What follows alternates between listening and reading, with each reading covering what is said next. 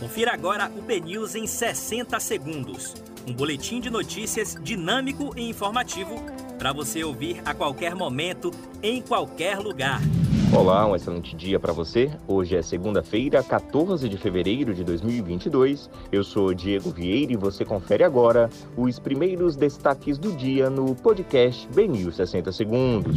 Salvador promove estratégias para intensificar dose de reforço contra a Covid-19. Bahia registra 4.915 novos casos de Covid-19 em 24 horas e mais 14 mortes provocadas pela doença. Advogada e cliente acusam o diretor da Amávia Cosméticos de agressão durante acordo trabalhista em Lauro de Freitas.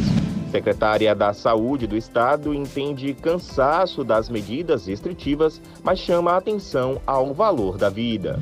Bloco de rua provoca aglomeração no centro histórico de Salvador após cancelamento do carnaval.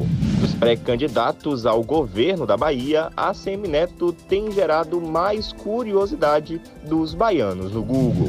E Lídice da Mata aguarda conversa com Nilo porque não comunicou oficialmente saída da base.